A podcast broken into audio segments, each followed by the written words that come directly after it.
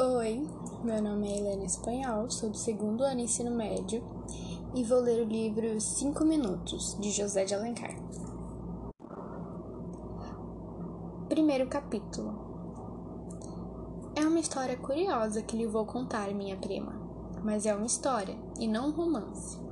Há mais de dois anos, seriam seis horas da tarde, dirigi-me ao Rocio para tomar o ônibus de Andaraí sabe que sou o homem o menos pontual que há neste mundo. Entre os meus imensos defeitos e as minhas poucas qualidades, não conta a pontualidade, essa virtude dos reis e esse mau costume dos ingleses. Entusiasta da liberdade, não posso admitir de modo algum que o homem se escravize ao seu relógio e regule as suas ações pelo movimento de uma pequena agulha de aço ou pelas oscilações de uma pêndula.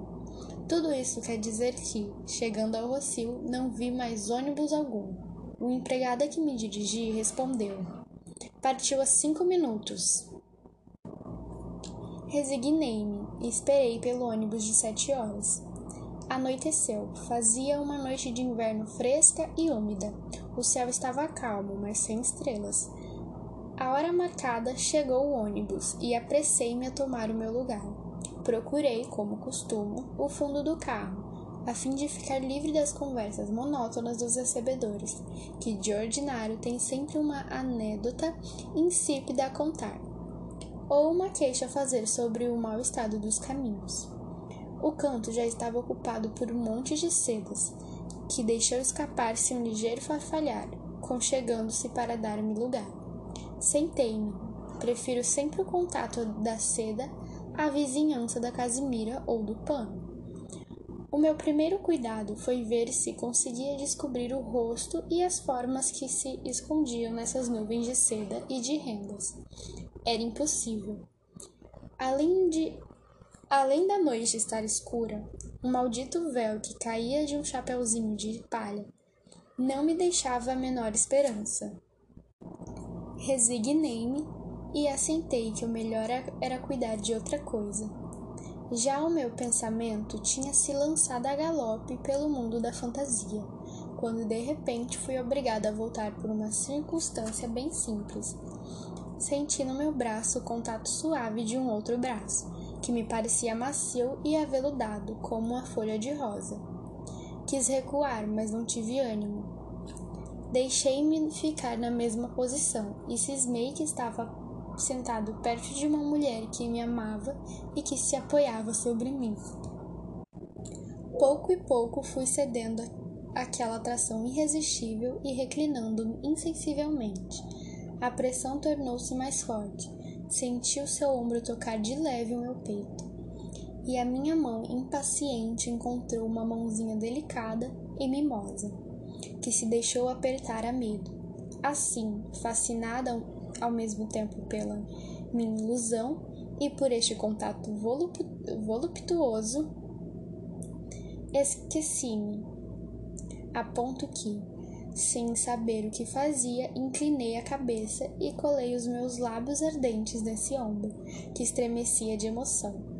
Ela soltou um grito, que foi tomado naturalmente como susto causado pelos solavancos do ônibus e refugiou-se no canto. Meio arrependido do que tinha feito, voltei-me como para olhar pela portinhola do carro e, aproximando-me dela, disse-lhe quase ao ouvido: Perdão. Não respondeu. Conchegou-se ainda mais ao campo. Tomei uma resolução heróica. Vou descer, não a incomodarei mais. Ditas essas palavras rapidamente, de modo que só ela ouvisse, inclinei-me para mandar parar mas senti outra vez a sua mãozinha, que apertava docemente a minha, como para impedir-me de sair.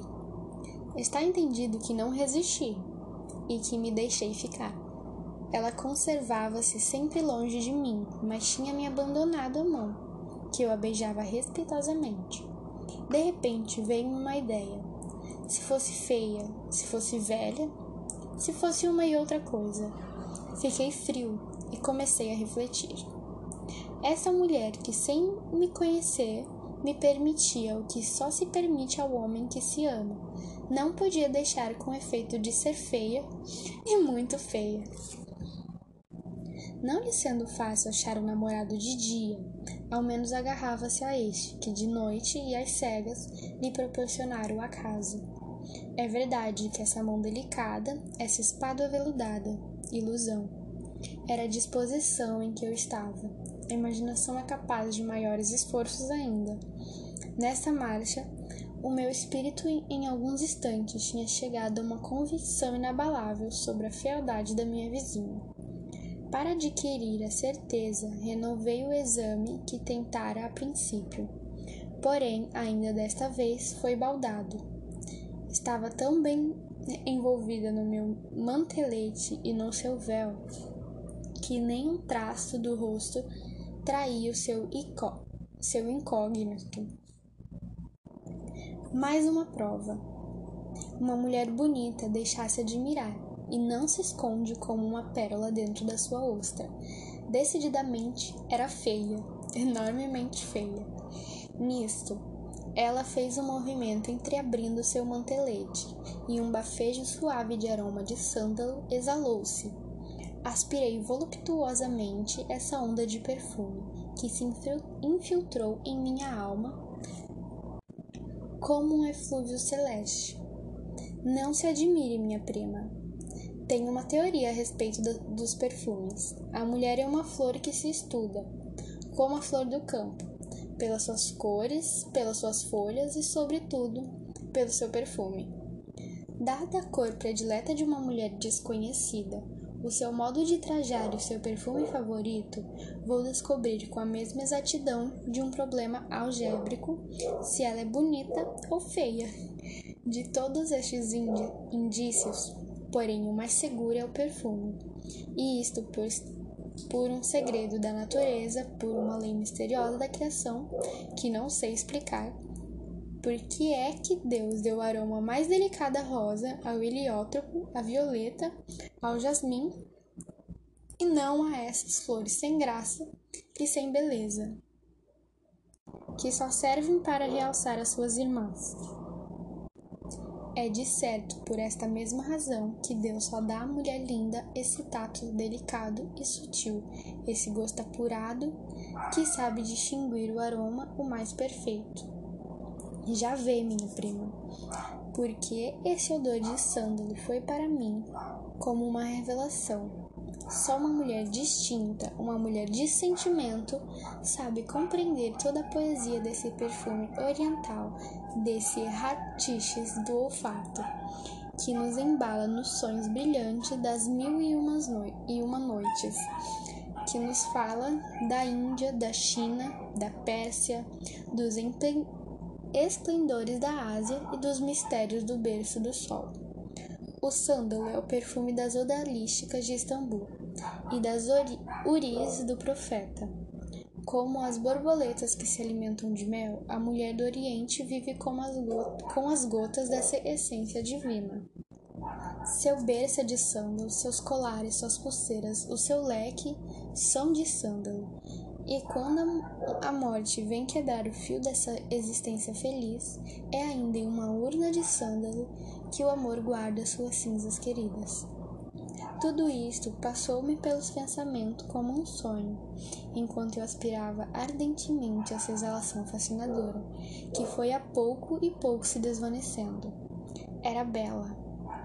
Tinha toda a certeza que desta vez era uma convicção profunda e inabalável com efeito, uma mulher de distinção, uma mulher de alma elevada, se fosse feia, não dava sua mão a beijar a um homem que podia repeli-la quando a conhecesse. Não se expunha ao escárnio e ao desprezo. Era bela. Mas não a podia ver, por mais esforços que fizesse. O ônibus parou. Uma outra senhora ergueu-se e saiu. Senti a sua mão apertar a minha mais estreitamente. Vi uma sombra passar diante de, de meus olhos no meio do ruge-ruge de um vestido. E quando dei a de mim, o carro rodava e eu tinha perdido a minha visão.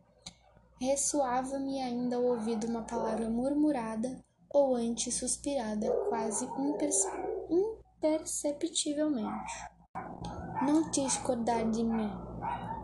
Lancei-me fora do ônibus, caminhei à direita e à esquerda, andei como um louco até nove horas da noite. Nada. Segundo capítulo. Quinze dias se passaram depois da minha aventura. Durante esse tempo, é escusado dizer-lhe as extravagâncias que fiz. Fui todos os dias a andar aí no ônibus às sete horas, para ver se encontrava minha desconhecida. Indaguei de todos os passageiros se a conheciam e não obtive a menor informação. Estava a braços com uma paixão, minha prima, e com uma paixão de primeira força e de alta pressão, capaz de fazer vinte milhas por hora. Quando saía, não via ao longe um vestido de seda preta e um chapéu de palha que não lhe desse caça, até fazê-lo chegar à abordagem. No fim, descobria alguma velha ou alguma costureira desjeitosa e continuava tristemente o meu caminho. Atrás dessa sombra impalpável que eu, pro... que eu procurava havia quinze longos dias isto é, um século para o pensamento de um amante. Um dia estava em um baile, triste e pensativo, como um homem que ama uma mulher e que eu não conheço a mulher que ama. Recostei-me a uma porta e daí via passar diante de mim uma miriade brilhante e esplêndida, pedindo a todos aqueles rostos indiferentes um olhar, um sorriso, que me desse a conhecer aquela que eu procurava. Assim, preocupado, quase não dava fé do que se passava junto de mim. Quando senti um leque tocar meu braço e uma voz que vivia no meu coração, uma voz que, que cantava dentro de minha alma, murmurou: Não te escordar de mim.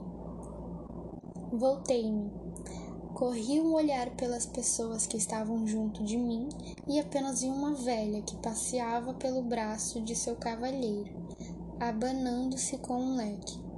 Será ela, meu Deus? Pensei horrorizado. E, por mais que fizesse, os meus olhos não se podiam destacar aquele sorriso cheio de rugas. A velha tinha uma expressão de bondade e de sentimento que devia atrair a simpatia mas naquele momento essa beleza moral que iluminava aquela fisionomia inteligente pareceu-me horrível e até repugnante. Amar quinze dias uma sombra, sonhá-la bela como um anjo e por fim encontrar uma velha de cabelos brancos, uma velha coquete e namoradeira. Não, era impossível. Naturalmente, a minha desconhecida tinha fugido antes que eu tivesse tempo de vê-la. Essa esperança consolou-me, mas durou apenas um segundo. A velha falou, e na sua voz eu reconheci, apesar de tudo, apesar de mim mesmo, o timbre doce e aveludado que ouviri, ouvira duas vezes. Em face da evidência, não havia mais que duvidar. Eu tinha amado uma velha que tinha beijado a sua mão enrugada com delírio. Tinha vivido quinze dias de sua lembrança. Era para fazer-me enlouquecer ou rir. Não me ri nem enlouqueci, mas fiquei com um tal tédio e um aborrecimento de mim mesmo que não posso exprimir. Ela não gosta de bailes, pois admira, replicou o cavalheiro. Na sua idade, que quer não acha prazer nessas festas ruidosas? E nisso mostra bem que é minha filha.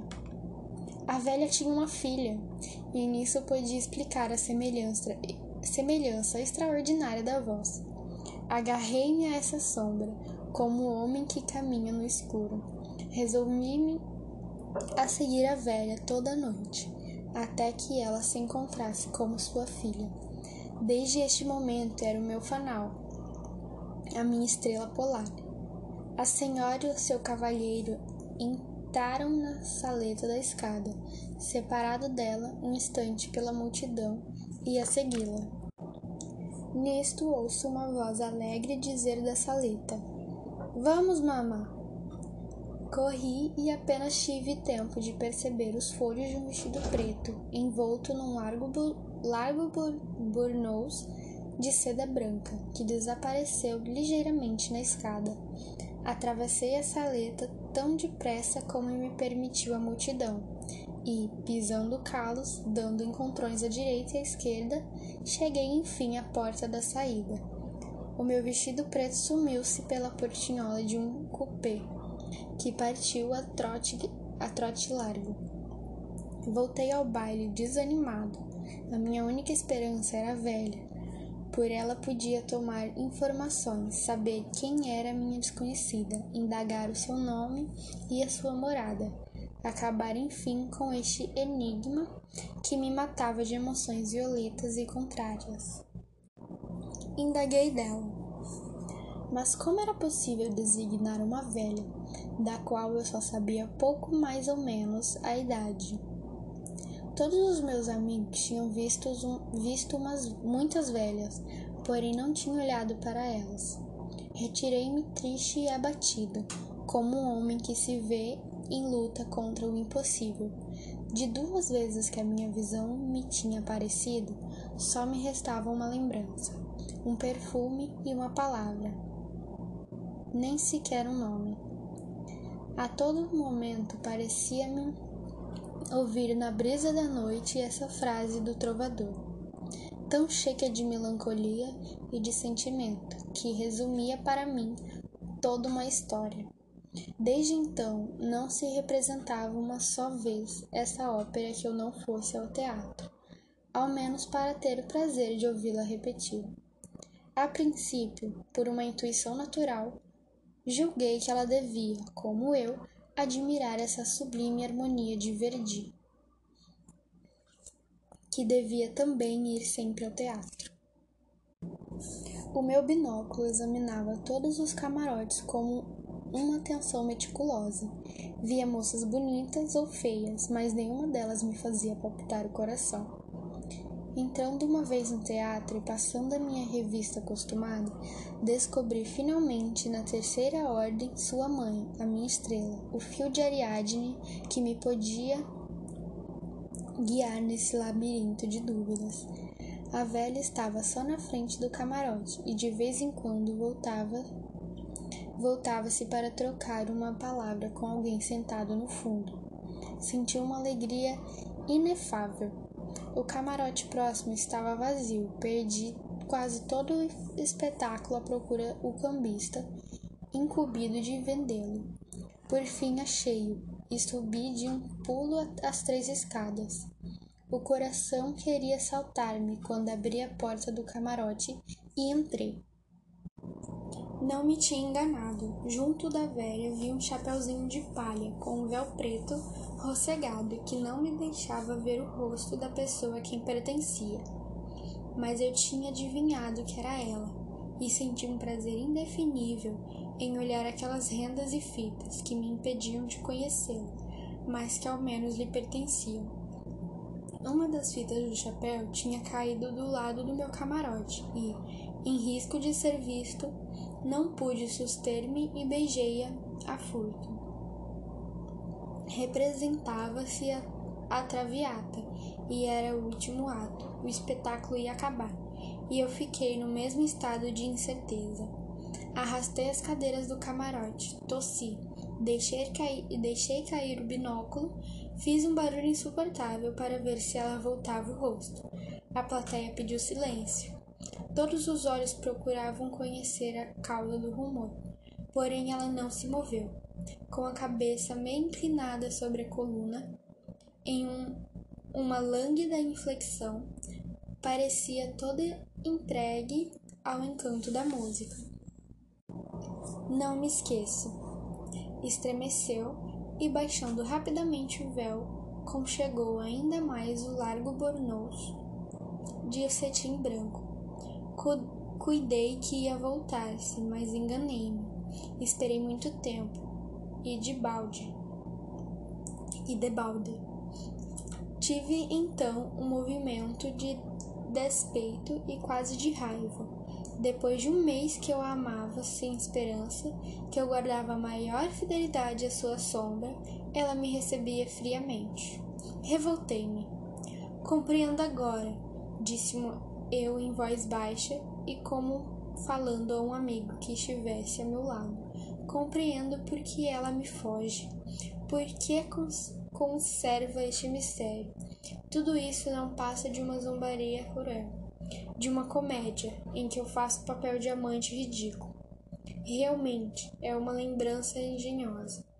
Lançar em um coração o germe de um profundo de um amor profundo. Alimentá-lo de tempos a tempos com uma palavra, excitar a imaginação pelo mistério, e depois, quando esse namorado de uma sombra, de um sonho, de uma ilusão passear, passear pelo salão, a sua figura triste e abatida, mostrar às suas amigas como uma vítima, imolada aos seus caprichos, e escarnecer do louco é espirituoso. O orgulho da, da mais vaidosa mulher deve ficar satisfeito. Enquanto eu proferia essas palavras, repassadas de todo o fel que tinha no coração, a Charton modulava, modulava com a sua voz sentimental essa linda área final da traviata, inter, interrompida por ligeiros acessos de uma tosse seca. Ela tinha curvado a cabeça e não sei se ouvia o que eu lhe dizia ou que a Charton cantava. De vez em quando as suas espáduas se agitavam com um tremor convulsivo, que eu tomei injustamente por um movimento de impaciência. O espetáculo terminou. Pessoa, as pessoas do camarote saíram e ela, levantando sobre o chapéu o capuz de seu manto, acompanhou acompanhou-as lentamente. Depois fingiu que se tinha depois, fingindo que se tinha esquecido de alguma coisa, tornou a entrar no camarote e estendeu-me a mão. Não saberá nunca o que me faço, o que me fez sofrer, disse-me com uma voz trêmula. Não pude ver-lhe o rosto. Fugiu, deixando-me o lenço impregnado deste mesmo perfume de sândalo e todo molhado de lágrimas ainda quentes. Quis segui-la, mas ela fez um gesto tão suplicante que não tive ânimo de desobedecer-lhe. Estava como dantes, não a conhecia, não sabia nada a seu respeito, porém, ao menos possuía alguma coisa dela.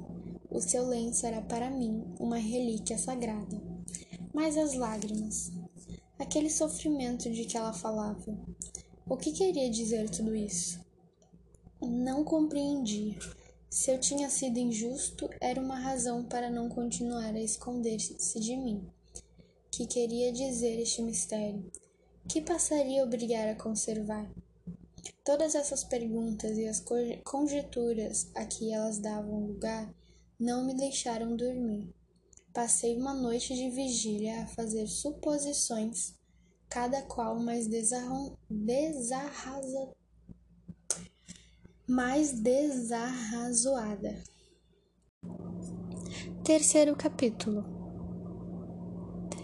Recolhendo-me no dia seguinte, achei em, um, em casa uma carta. Antes de abri-la, conheci que era dela porque ele tinha imprimido esse suave perfume que a cercava como uma auréola. Eis o que dizia: Julga mal de mim, meu amigo. Nenhuma mulher pode escarnecer de um nobre coração como o seu. Se me oculto, se fujo, é porque há uma fatalidade que a isso me obriga.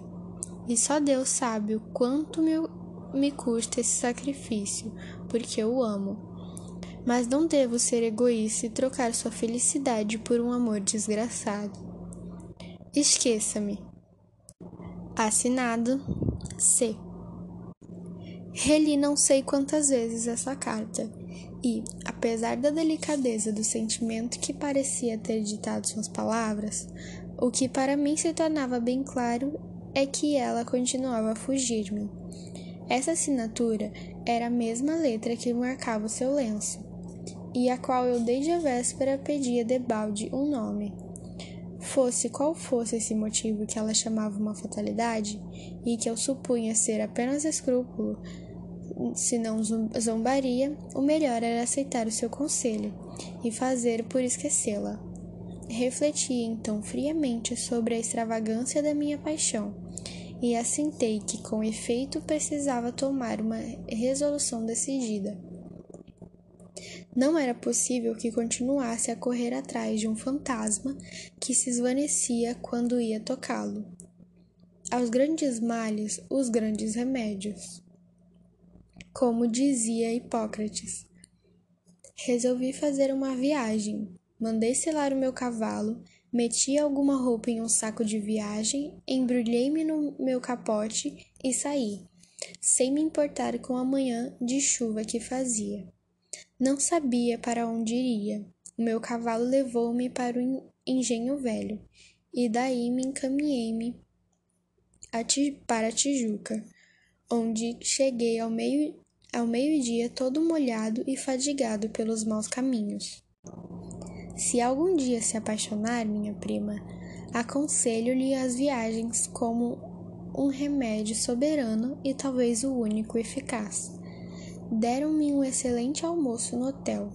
Fumei um charuto e dormi doze horas, sem ter um sonho, sem mudar de lugar. Quando acordei, o dia despontava sobre as montanhas da Tijuca. Uma bela manhã, fresca e rociada das gotas de orvalho, desdobrava o seu manto de azul por entre a cerração, que se desvanecia aos raios do sol o aspecto desta natureza quase virgem, este céu brilhante, essa luz esplêndida caindo em cascatas de ouro sobre as encostas dos rochedos, serenou-me completamente o espírito. Fiquei alegre, o que há muito tempo não me sucedia. O meu hóspede, um inglês franco e cavalheiro, convidou-me para acompanhá-lo à caça. Gastamos todo o dia a correr atrás de duas ou três marrecas e a bater as margens da, da restinga.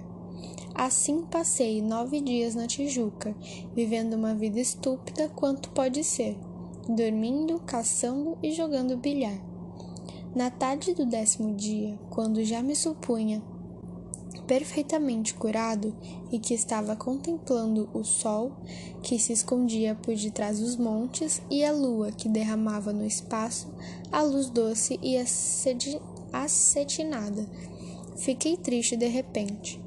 Não sei que caminho tomar as minhas ideias. O caso é que daí a pouco desci a serra do meu cavalo, lamentando esses nove dias, que talvez me tivesse feito perder para sempre a minha desconhecida. Acusava-me de infidelidade, de traição. A minha fa fatui fatuidade dizia-me que, que eu devia ao menos ter lhe dado o prazer de ver-me. Que me importava que ela me ordenasse que a esquecesse? Não me tinha confessado que me amava e não devia eu resistir e vencer essa fatalidade, contra a qual ela, fraca mulher, não podia lutar. Tinha vergonha de mim mesmo, achava-me egoísta, cobarde, irrefletido e revoltava-me contra tudo, contra o meu cavalo que me levara a Tijuca e ao meu hóspede, cuja amabilidade ali me havia demorado. Com essa disposição de espírito, cheguei à cidade, mudei de traje e ia sair, quando meu moleque me deu uma carta. Era dela. Causou-me uma surpresa misturada de alegria e de remorso. Meu amigo, sinto-me com coragem de sacrificar o meu amor à sua felicidade, mas ao menos deixe-me o consolo de amá-lo. Há dois dias que espero debalde vê-lo passar e acompanhá-lo de longe com o um olhar. Não me queixo, não sabe nem deve saber em que ponto de seu caminho o som de seus passos faz palpitar um coração amigo. Parto hoje para Petrópolis, donde voltarei breve. Não lhe peço que me acompanhe, porque devo ser-lhe sempre uma desconhecida, uma sombra escura que passou um dia pelos sonhos dourados de sua vida. Entretanto, eu desejava vê-lo ainda uma vez, apertar a, a sua mão e dizer-lhe adeus para sempre. Assinado C. A carta tinha a data de 3, nós estávamos a 10.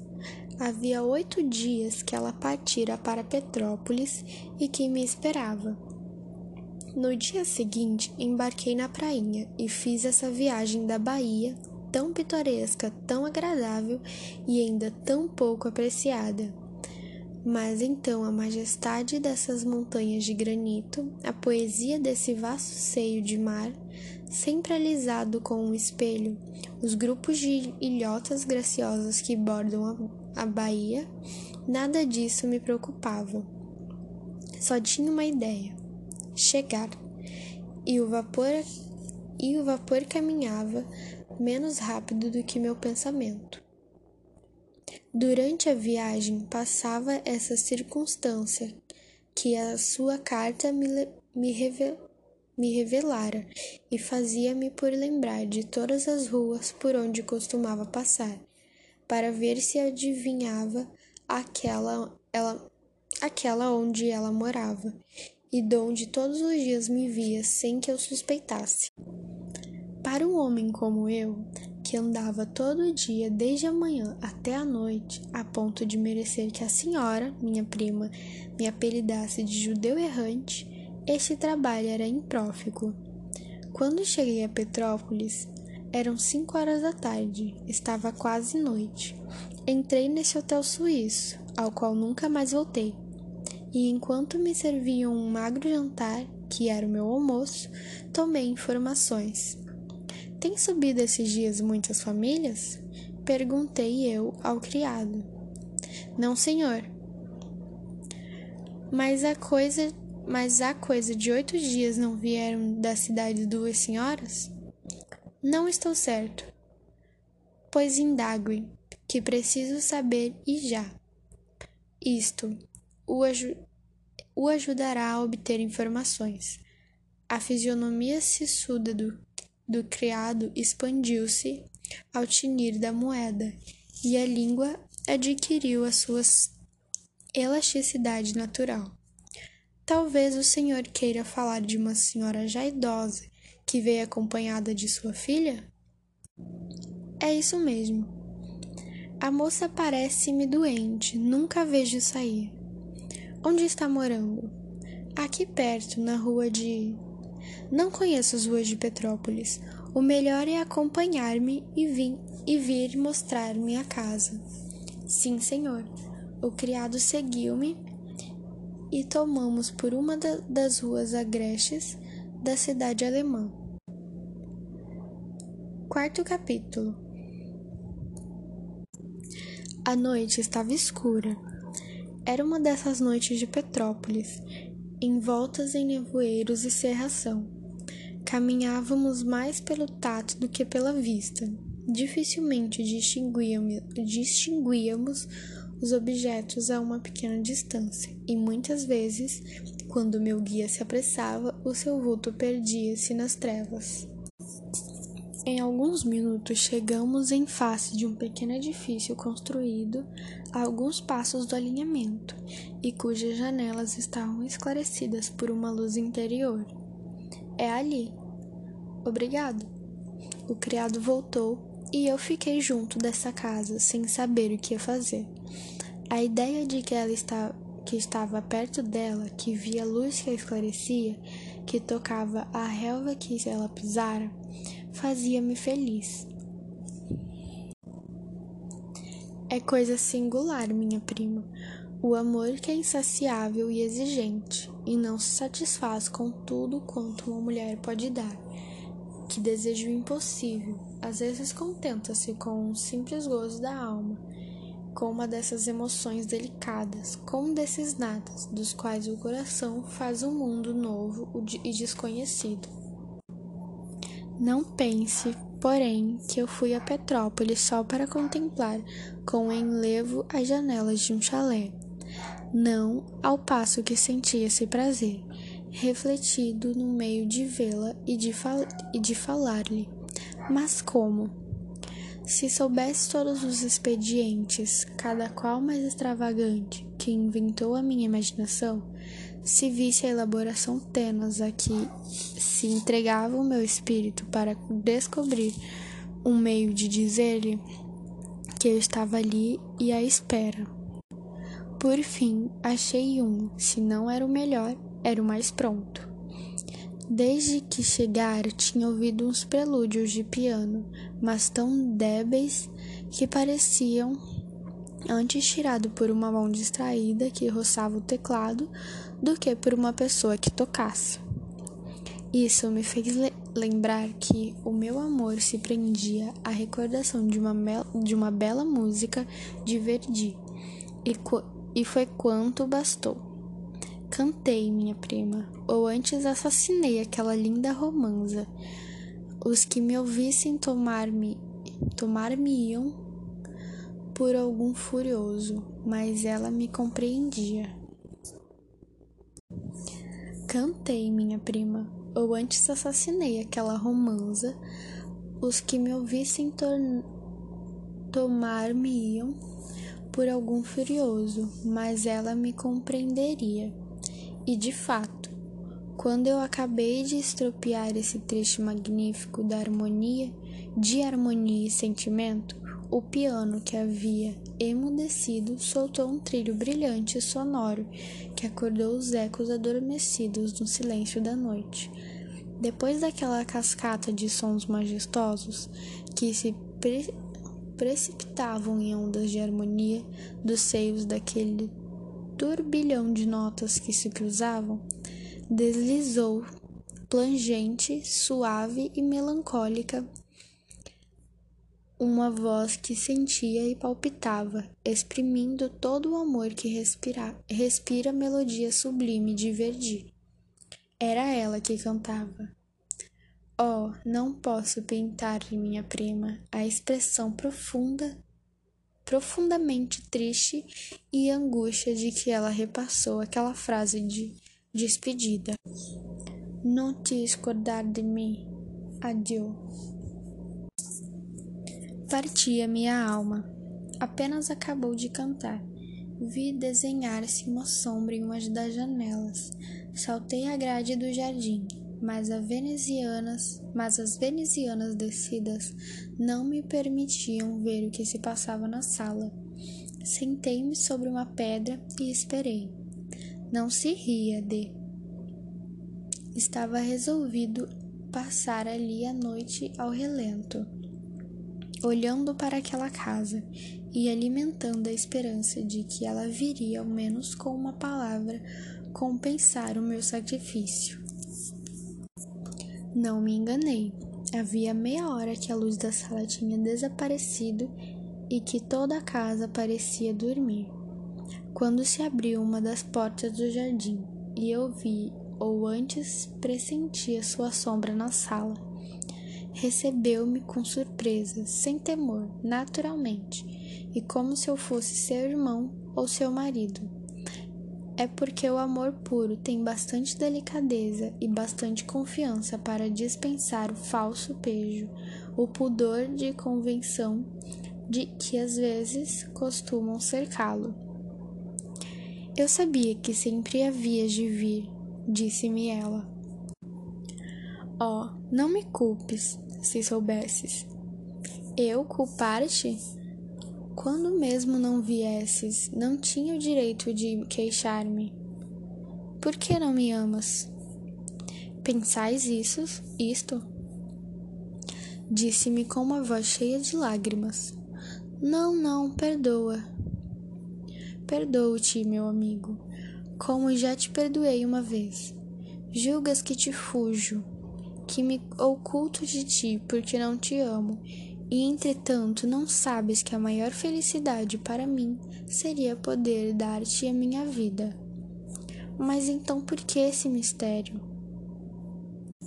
Esse mistério, bem sabes, não é uma coisa criada por mim, e sim pelo acaso.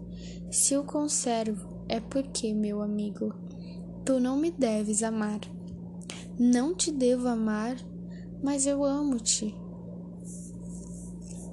Ela reco recostou a cabeça ao meu ombro e eu senti uma lágrima cair sobre meu seio. Estava tão perturbado, tão comovido dessa situação incompreensível que me senti vacilar e deixei-me cair sobre o sofá.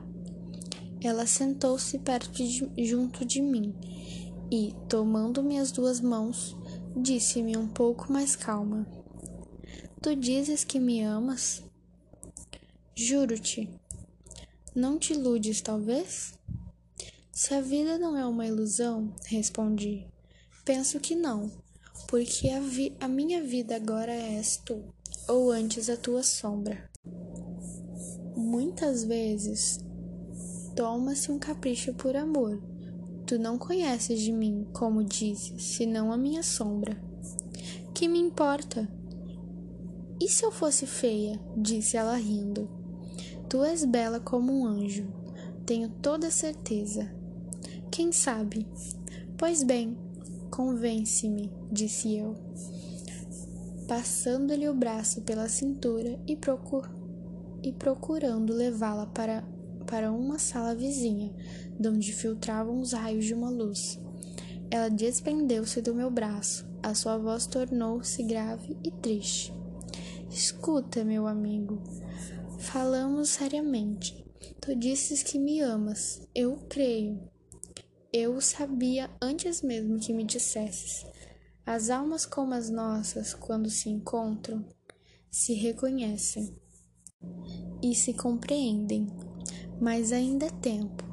Não julgas que mais vale conservar uma doce recordação do que entregar-se a um amor sem esperança e sem futuro? Não, mil vezes não. Não entendo o que queres dizer, o meu amor. O meu não precisa de futuro e de esperança, porque tem em si, porque viverá sempre.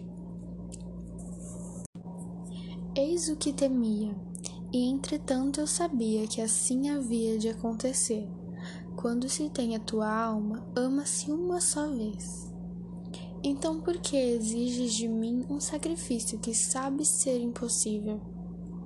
Porque, disse ela com exaustão, porque se há uma felicidade indefinível em duas almas que ligam sua vida, que se confundem na mesma existência, que só têm um passado e um futuro para ambas, que desde a flor das, da idade até a velhice caminham juntas para o mesmo horizonte, partilhando seus prazeres e as suas mágoas, revendo-se uma na outra até o momento em que batem as asas e vão abrigar-se no seio de Deus. Deve ser cruel, bem cruel, meu amigo, quando, tendo-se apenas encontrado uma dessas duas almas irmãs, fugir deste mundo, e a outra, viúva e triste, for condenada a levar sempre no seio uma ideia de morte, a trazer essa recordação que, como um carpete de luto, envolverá a sua bela mocidade, a fazer do seu coração cheio de vida e de amor um túmulo para guardar as cinzas do passado. Oh, deve ser horrível.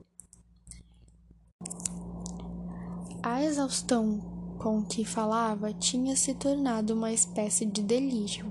Sua voz, sempre tão doce e aveludada, parecia alquebrada pelo cansaço da respiração.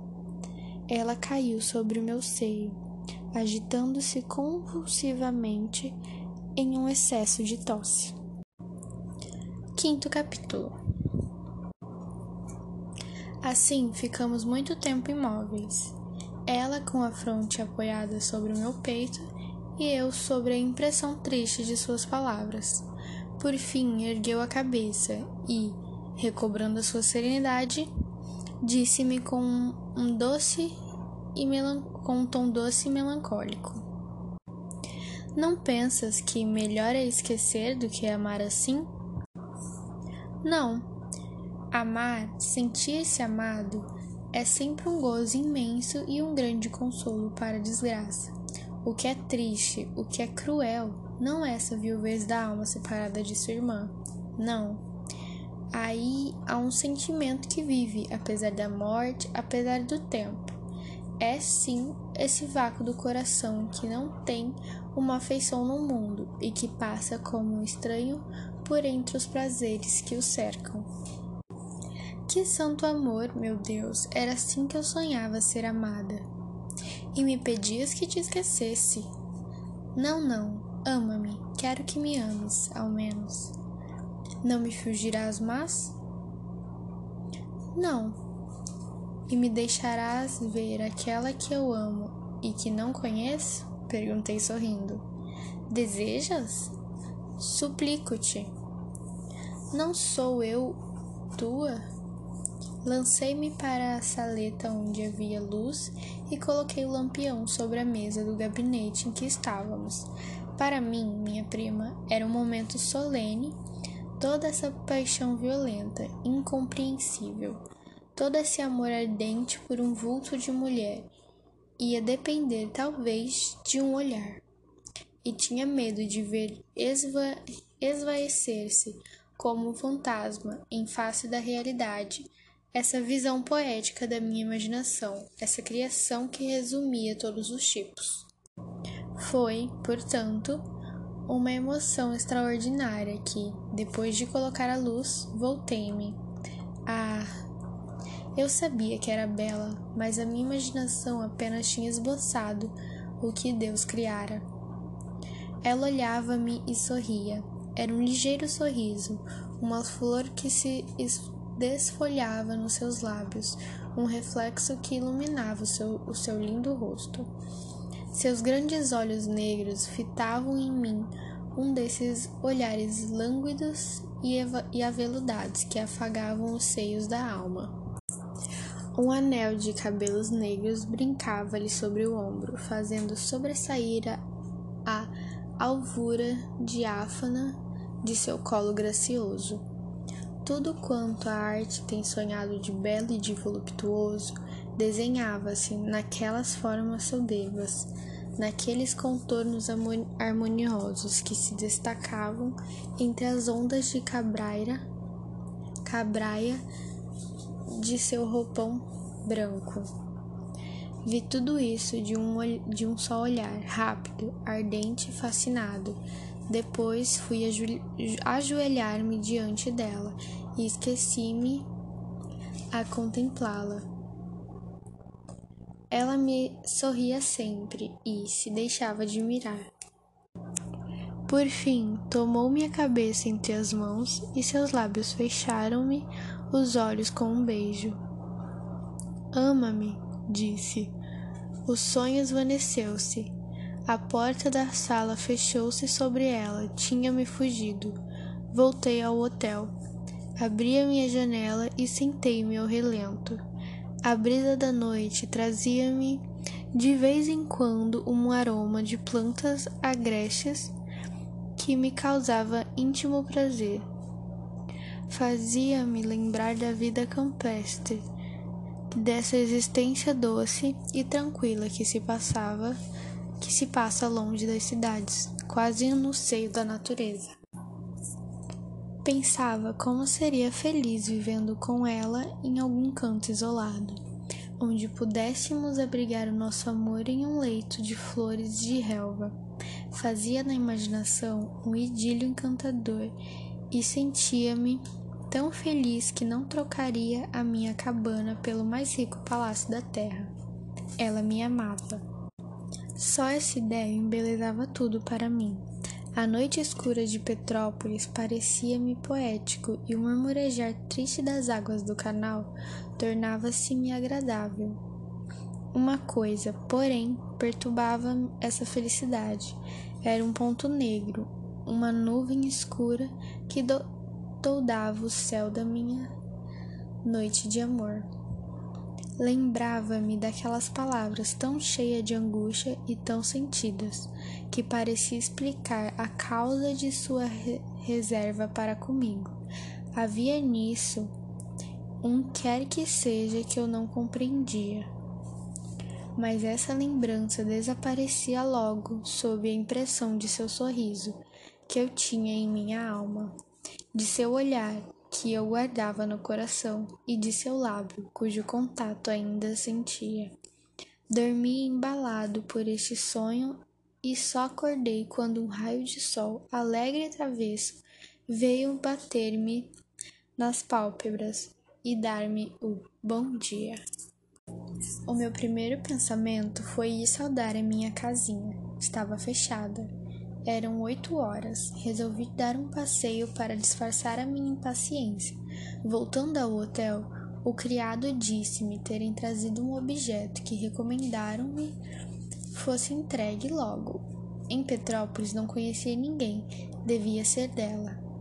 Corri ao meu quarto e achei sobre a mesa uma caixinha de pau cetim. Na tampa havia duas letras de tartaruga incrustadas: C L. A chave estava fechada em uma sobrecarta com endereço a mim. Dispus-me a abrir a caixa com a mão trêmula e tomado por um triste pressentimento. Parecia-me que naquele cofre perfumado estava encerrada a minha vida, o meu amor, toda a minha felicidade. Abri. Continha o seu retrato, alguns fios de cabelo e duas folhas de papel escritas por ela e que li de surpresa em surpresa. Sexto capítulo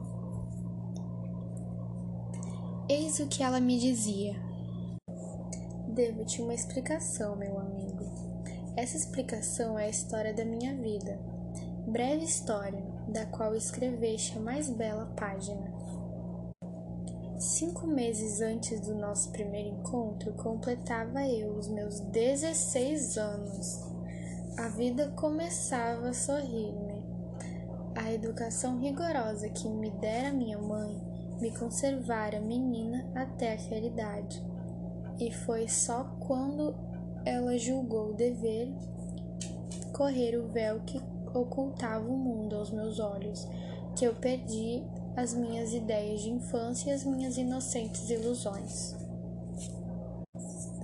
A primeira vez que fui a um baile, Fiquei deslumbrada no meio daquele turbilhão de cavalheiros e damas que girava em torno de mim sobre uma atmosfera de luz, de música e de perfumes. Tudo me causava admiração. Esse abandono com que as mulheres se entregavam ao seu par de valsa, esse sorriso constante e sem expressão de uma moça, parece tomar na porta da entrada para só deixá-lo à saída esses galanteios sempre os mesmos e sempre sobre um tema banal. Ao passo que me excitavam a curiosidade, faziam, faziam desvanecer o entusiasmo com que tinha acolhido a notícia que minha mãe me dera da minha entrada nos salões. Estavas nesse baile, foi a primeira vez que te vi. Reparei que nessa multidão alegre e ruidosa, tu só não dançavas nem galanteavas, e passeavas pelo salão com um aspecto mudo e indiferente, ou talvez como um homem que procurava uma mulher e só via toiletes. Compreendi-te, e durante muito tempo segui-te com os olhos Ainda hoje me lembro dos teus menores gestos, da expressão do teu rosto e do sorriso de fina ironia que às vezes fugia-te pelos lábios. Foi a única recordação que trouxe dessa noite. E quando adormeci, os meus doces sonhos de infância, que, apesar do baile, vieram de novo pousar nas alvas cortinas do meu leito, apenas foram interrompidos um instante pela tua imagem, que me sorria. No dia seguinte, reatei o fio da minha existência, feliz, tranquila e cuidadosa, descuidosa. Como costuma ser a existência de uma moça aos 16 anos. Algum tempo depois, fui a outros bailes e ao teatro, porque minha mãe, que guardara minha infância como um avaro esconde seu tesouro, queria fazer brilhar a minha mocidade. Quando cedi ao seu pedido e me ia aprontar, enquanto preparava o meu simples traje, murmurava, talvez ele esteja. E essa lembrança não só me tornava alegre, mas fazia com que procurasse parecer bela para te merecer um primeiro olhar. Ultimamente era eu quem, cedendo a um sentimento que não sabia explicar, pedi a minha mãe para irmos a um divertimento, só na esperança de encontrar-te. Nem suspeitavas então que, entre todos aqueles vultos indiferentes, havia um olhar que te seguia sempre e um coração que adivinhava os teus pensamentos, que se expandia quando te via sorrir e contraria-se quando uma sombra de melancolia anuviava o teu semblante. Se pronunciavam o teu nome diante de mim, corava e na minha perturbação julgava que tinham lido esse nome nos meus olhos ou dentro da minha alma, onde eu bem sabia que ele estava escrito. E entretanto, nem sequer ainda me tinhas visto. Se teus olhos haviam passado alguma vez por mim, tinha sido em um desses momentos em que a luz se volta para o íntimo e se olha, mas não se vê. Atirei-me sobre um sofá e, com a cabeça recostada ao colo de minha mãe, caí em um letargo que não sei quanto tempo durou. Lembro-me somente que, no momento mesmo em que ia me despertando ia despertando dessa sonolência que se aponder, aponderara de mim, vi minha mãe sentada à cabeceira de meu leito chorando, e um homem dizia-lhe algumas palavras de consolo que eu ouvi como um sonho. Não desespere, minha senhora. A ciência não é infalível, nem os meus diagnósticos são sentenças irrevogáveis. Pode ser que a natureza e as viagens a céu a salvem, mas é preciso não perder tempo. O homem partiu. Não tinha compreendido as suas palavras, as quais não ligava o menor sentido. Passava um instante, ergui tranquilamente os olhos para minha mãe, que escondeu o lenço e tragou em silêncio o seu pranto e os seus soluços. Tu choras, mamãe? Não, minha filha, não não é nada. Mas tu estás com os olhos cheios de lágrima, disse eu assustada. Ah, sim, uma notícia triste que me contara há pouco sobre uma pessoa que tu não conheces. Quem é este senhor que estava aqui? É o doutor Valadão que te veio visitar. Então eu estou muito doente, boa mamãe?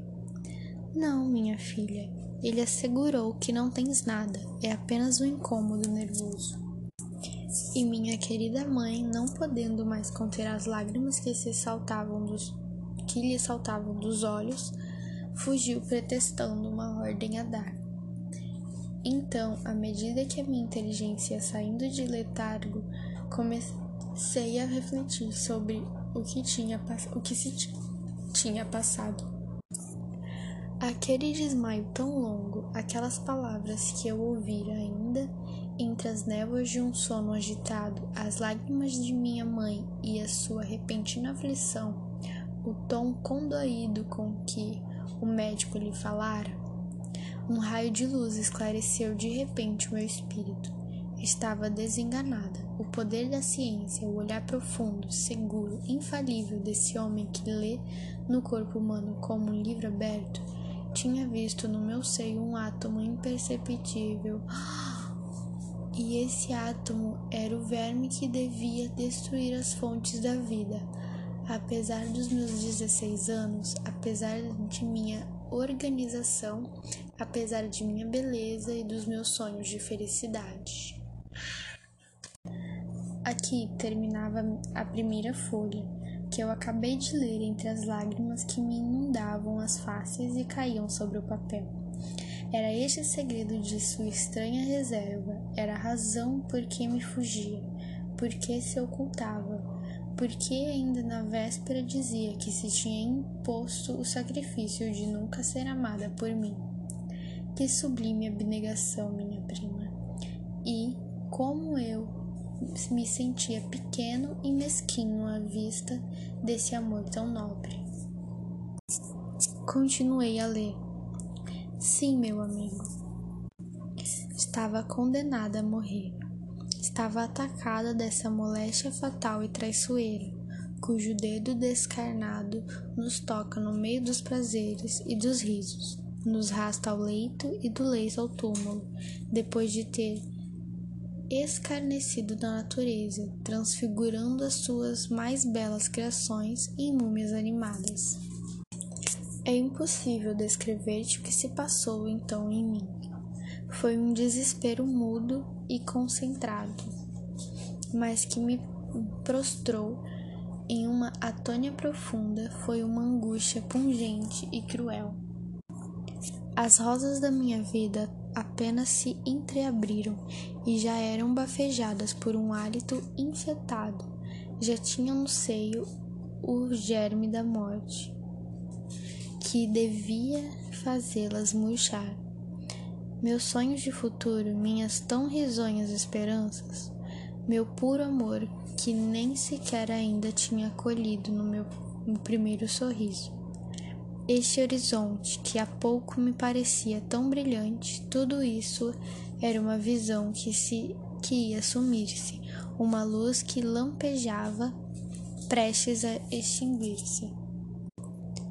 Foi preciso um esforço sobre-humano para esconder de minha mãe a certeza que eu tinha sobre o meu estado e para gracejar dos seus temores, que eu chamava imaginários. Boa mãe, Desde então só viveu para consagrar-se exclusivamente à sua filha, para envolvê-la com esse desvelo e essa proteção que Deus deu ao coração materno, para abrigar-me com suas preces, a sua solicitude e seus carinhos, para lutar a sua força de amor e de dedicação contra o destino.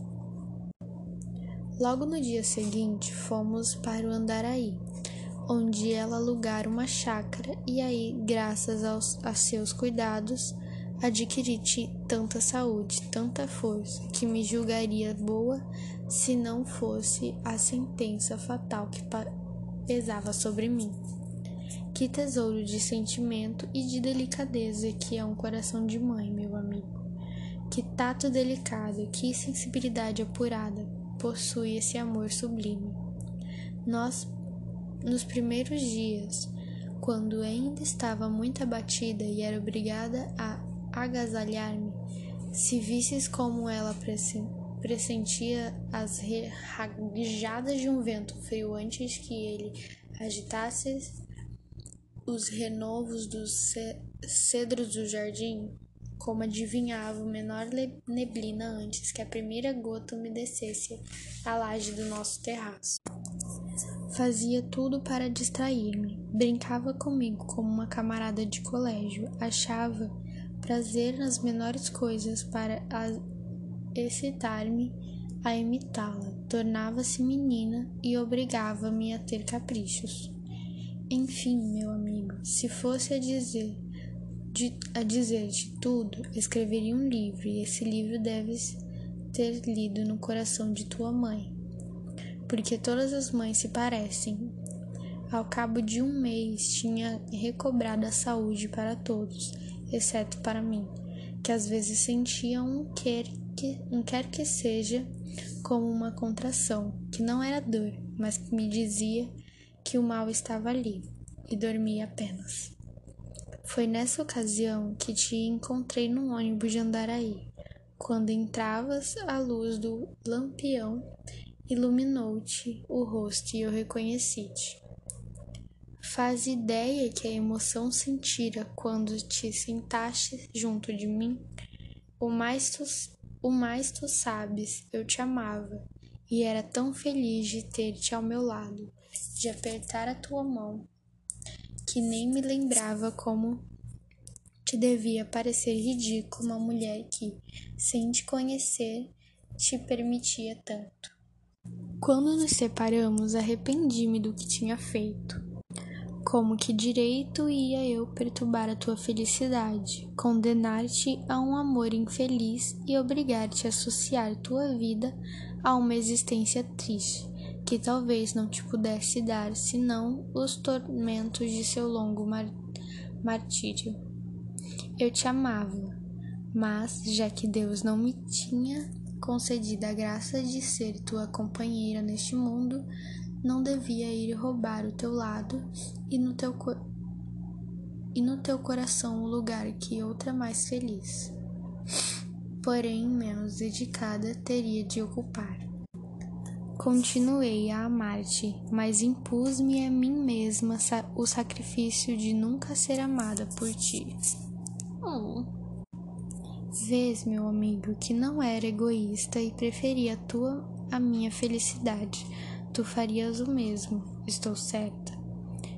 Aproveitei o mistério do nosso primeiro encontro e esperei que alguns dias te fizessem esquecer dessa aventura e quebrassem um único e bem frágil laço que te prendia a mim. Deus não quis que acontecesse assim, vendo-te só em um baile, tão triste, tão pensativo, procurando um ser invisível, uma sombra, e querendo descobrir os teus vestígios em algum dos rostos que passavam diante de ti, senti um prazer imenso.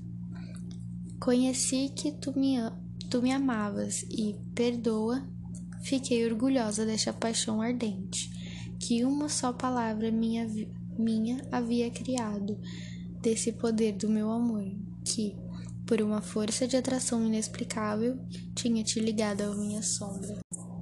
Não pude resistir. Aproximei-me, disse-te uma palavra sem que te tivesses tempo de ver-me.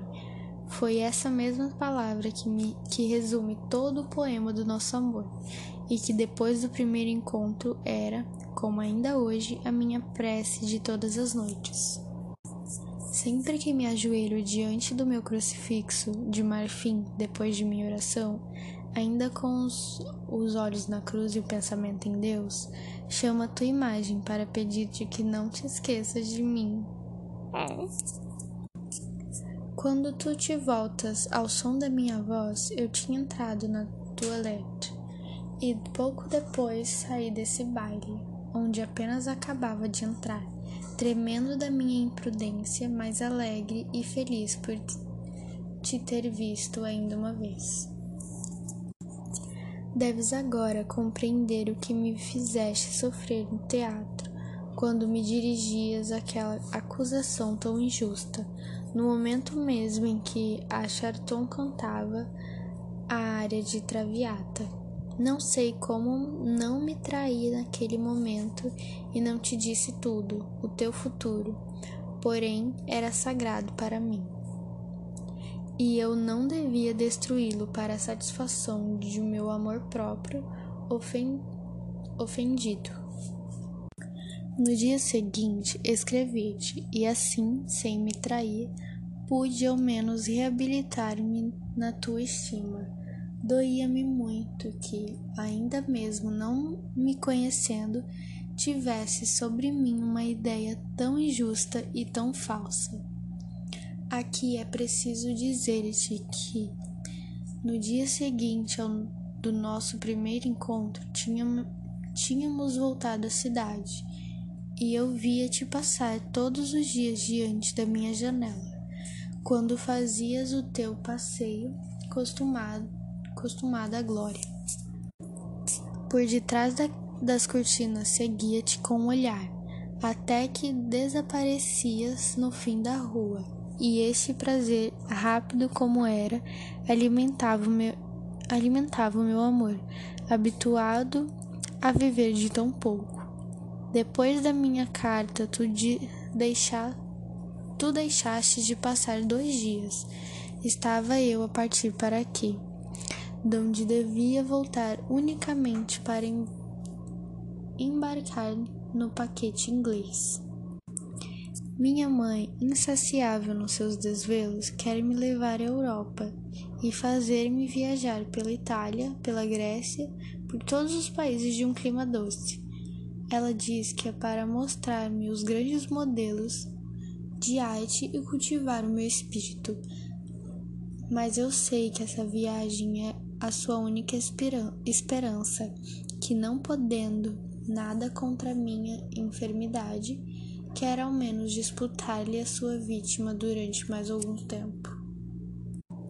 Julga que fazendo-me viajar sempre me dará mais alguns dias de existência, como se estes sob sobejos da vida valessem alguma coisa para quem já perdeu a sua mocidade e o seu futuro. Quando ia embarcar para aqui, lembrei-me de que talvez não tivesse mais, e diante dessa derradeira provança sucumbi ao menos o consolo de te, de te dizer-te adeus. Era o último. Escrevi-te segunda vez. Admirava-me da tua demora, mas tinha-me quase uma quase certeza de que havias de vir. Não me enganei. Vieste e toda minha resolução, toda minha coragem cedeu, porque, so, sombra ou mulher, Conheci que me amavas como eu te amo. O mal estava feito.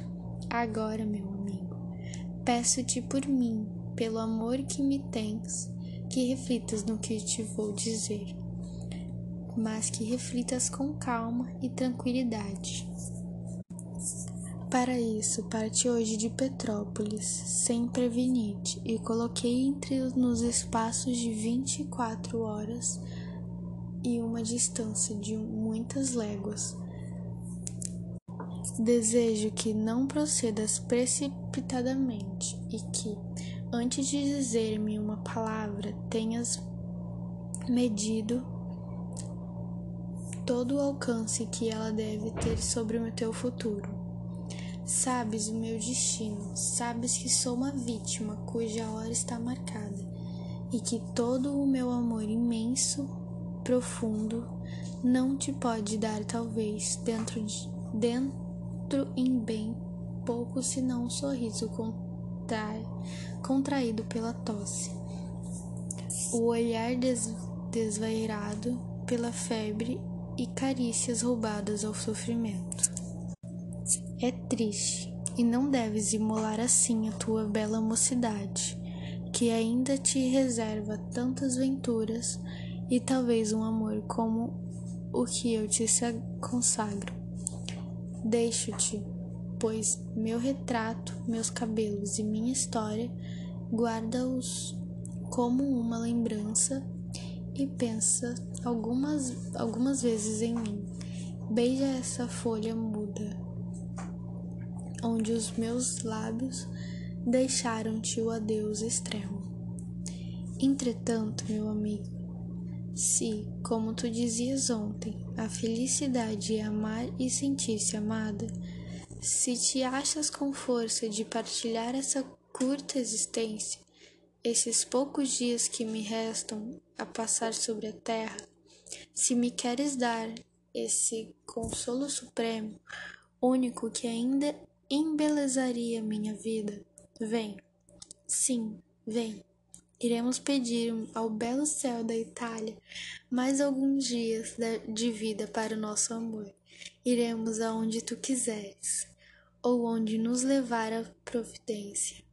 Errantes pelas vastas solidões dos mares, ou, pela cismo, ou pelos cismos elevados das montanhas, longe do mundo, sob o olhar protetor de Deus, à sombra dos cuidados de nossa mãe, viveremos tanto um com o outro encheremos de tanta afeição os nossos dias, as nossas horas, os nossos instantes, que, por curta que seja a minha existência, teremos vivido por cada minuto século de amor e de felicidade. Eu espero, mas temo. Espero-te como a flor desfalecida espera o raio de sol que deve aquecê-la a gota de orvalho que pode animá-la, o hálito da brisa que vem bafejá-la. Porque para mim o único céu que hoje me, que hoje me sorri são teus olhos. O calor que pode me fazer viver é o teu ser, é do teu seio. Entretanto, temo, temo por ti, e quase peço a Deus que te inspire e te salve de um sacrifício talvez inútil. Adeus para sempre ou até amanhã. Carlota. Entretanto, lendo e relendo a sua carta, uma coisa me admirou. Ela não me dizia um adeus, apesar de sua ausência e apesar da moléstia que podia tornar essa ausência eterna, tinha me adivinhado, ao mesmo tempo que fazia por me dissuadir, estava convencida, tinha a acompanharia. Com efeito, parti no, pa no paquete seguinte para a Europa. Há de ter ouvido falar, minha prima, se é que ainda não o sentiu, da força dos pressentimentos do amor, ou da segunda vista que tem a alma nas suas grandes afeições. Vou contar-lhe uma, uma circunstância que confirma este fato. No primeiro lugar onde desembarquei, não sei que instinto, que revelação me fez correr imediatamente ao correio. Parecia-me impossível que ela não, não tivesse deixado alguma lembrança para mim. E de fato, em todos os portos da escala do vapor havia uma carta que continha duas palavras apenas. Sei que tu me segues. Até logo. Enfim cheguei à Europa e via. Todas as minhas loucuras e os meus sofrimentos foram compensados pelo sorriso de in inexprimível gozo com que me acolheu. Sua mãe dizia-lhe que eu ficaria no Rio de Janeiro, mas ela nunca duvidara de mim.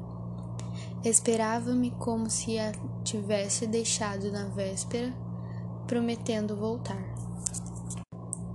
Encontrei-a muito abatida da viagem. Não sofria, mas estava pálida e branca como uma dessas Madonas de Rafael, que vi depois em Roma. Às vezes uma languidez invencível a prostrava.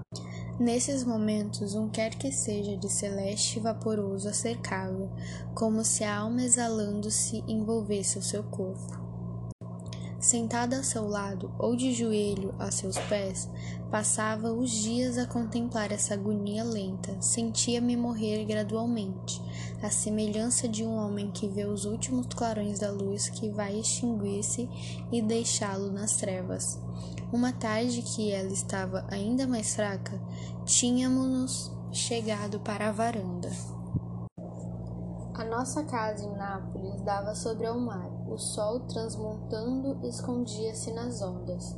Um raio pálido e descorado veio enfiar-se pela nossa, nossa janela e brincar sobre o rosto de Carlota, sentada ou antes deitada em uma conversadeira. Ela abriu os olhos um momento e quis sorrir. Seus lábios nem tinham força para desfolhar o sorriso. As lágrimas saltaram-me dos olhos. Havia muito que eu, que eu tinha perdido a fé, mas conservava ainda a esperança. Essa desvaneceu-se com aquele reflexo do, do ocaso, que me parecia o seu adeus à vida. Sentindo as minhas lágrimas molharem a sua mão, que eu a beijava, ela voltou-se e fixou-me com os seus grandes olhos lânguidos. Depois, fazendo um esforço, reclinou-se para mim e apoiou as mãos sobre o meu ombro. Meu amigo, disse ela com a voz débil, vou te pedir uma coisa, a última. Tu me prometes cumprir? Juro, respondi-lhe com a voz cortada pelos soluços. Daqui Há bem pouco tempo, daqui a algumas horas talvez, sim, sinto faltar-me o ar. Carlota, sofres, meu amigo. Ah, se não fosse isso, eu morreria feliz. Não fales em morrer. Pobre amigo, em que deveria falar então? Na vida? Mas não vês que a minha vida é apenas um sopro, um instante que breve terá passado? Tu te iludes, minha Carlota. Ela sorriu tristemente. Escuta, quando sentires a minha mão gelada, quando as palpitações do meu coração cessarem, prometes que receber nos teus lábios a minha alma? Meu Deus! Prometes? Sim? Sim. Ela tornou-se lívida, sua voz suspirou apenas. Agora. Ai, que triste! Apertei-a ao peito e colei os meus lábios aos seus. Era o primeiro beijo de nosso amor, beijo casto e puro, que a morte ia santificar. Sua fronte se tinha gelado, não sentia sua respiração, nem as pulsações de seu seio. De repente, ela ergueu a cabeça. Se visse, minha prima, que reflexo de felicidade e alegria iluminava neste momento seu rosto pálido. Oh, quero viver! exclamou ela. E com os lábios entreabertos aspirou uma delícia e a aura impregnada de perfume que nos enviava o golfo de Ixia. Desde esse dia, foi pouco e pouco restabelecendo-se, ganhando as forças e a saúde. Sua beleza reanimava-se e expandia-se como um botão que, por muito tempo privado de sol, se abre em flor viçosa. Esse milagre que ela, sorrindo e corando, atribuía ao meu amor, foi-nos um dia explicado bem pro prosaicamente por um médico alemão que nos que fez uma longa dissertação a respeito da medicina. Segundo ele dizia, a viagem tinha sido o único remédio que nós tomávamos por um estado mortal não era senão a crise que se operava, crise perigosa que podia matá-la, mas que felizmente a salvou. Casamo-nos em Florença na igreja de Santa Maria Novella. Percorremos a Alemanha, a França, a Itália e a Grécia. Passamos um ano nessa vida errante e nômade, vivendo do nosso amor e alimentando-nos da música, de recordações históricas, de contemplações de arte. Criamos assim um pequeno mundo, unicamente nosso, depositando depositamos nele todas as be belas reminiscências de nossas viagens.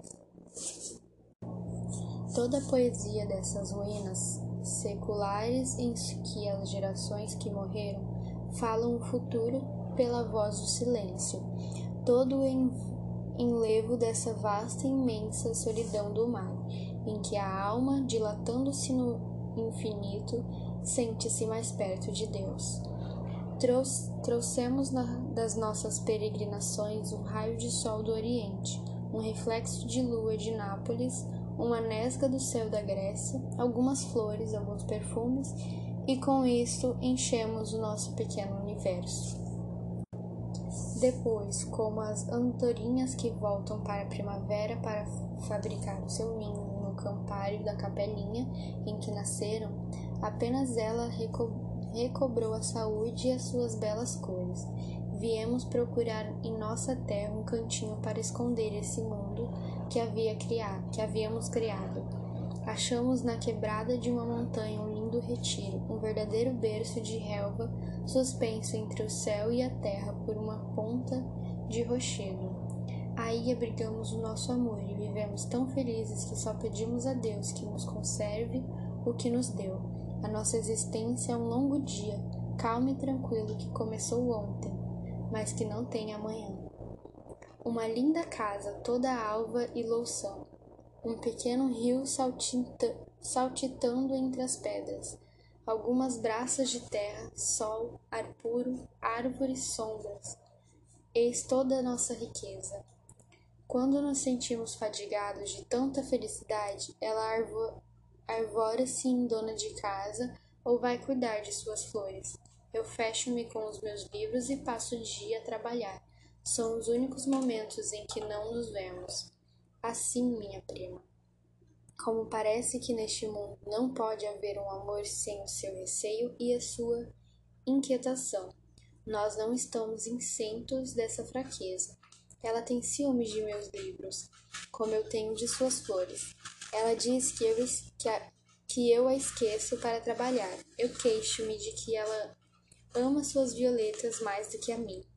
Isso dura, isso dura quando muito um dia. Depois vem sentar-se ao meu lado e dizer-me ao ouvido a primeira palavra que balbuciou nosso amor. Não quis discordar de mim. Olhamos-nos, sorrimos e recomeçamos essa história que lhe acabo de contar. E é que, ao mesmo tempo, o nosso romance, o nosso drama e o nosso poema. Eis, minha prima, a resposta à sua pergunta. Eis porque esse moço elegante, como teve a bondade de chamar-me, fez-se provinciano e retirou-se da sociedade, depois de ter passado um ano na Europa. Podia dar-lhe outra resposta mais breve e dizer-lhe simplesmente que tudo isso sucedeu porque me atrasei cinco minutos Desta pequena causa, desse grão de areia, nasceu a minha felicidade. Dele podia resultar a minha desgraça. Se tivesse sido pontual como um inglês, não teria tido uma paixão nem feito uma viagem, mas ainda hoje estaria perdendo o, tempo, o meu tempo a passear pela rua do ouvidor e a ouvir falar da de política e teatro. Isso prova que a pontualidade é um excelente, uma excelente virtude para uma máquina, mas um grave defeito para um homem. Adeus, minha prima. Carlota impacienta-se porque há muitas horas que lhe escrevo. Não quero que ela tenha ciúmes desta carta e que me prive de enviá-la. Minas, 12 de agosto. Abaixo da assinatura havia um pequeno postscript de uma letra fina e delicada. PS, tudo isso é verdade. D, menos uma coisa. Ele não tem ciúme de minhas flores, nem podia ter, porque sabe que só quando seus olhos não me procuram é que vou visitá-los e pedir-lhes que me ensinem a fazer-me bela para agradá-lo. Se nisto enganou-a, mas eu vingo me roubando-lhe um dos, dos meus beijos que lhe envio nessa carta. Não deixe fugir, prima. Iria talvez revelar a nossa felicidade ao mundo invejoso. Carlota. Ai, que lindo!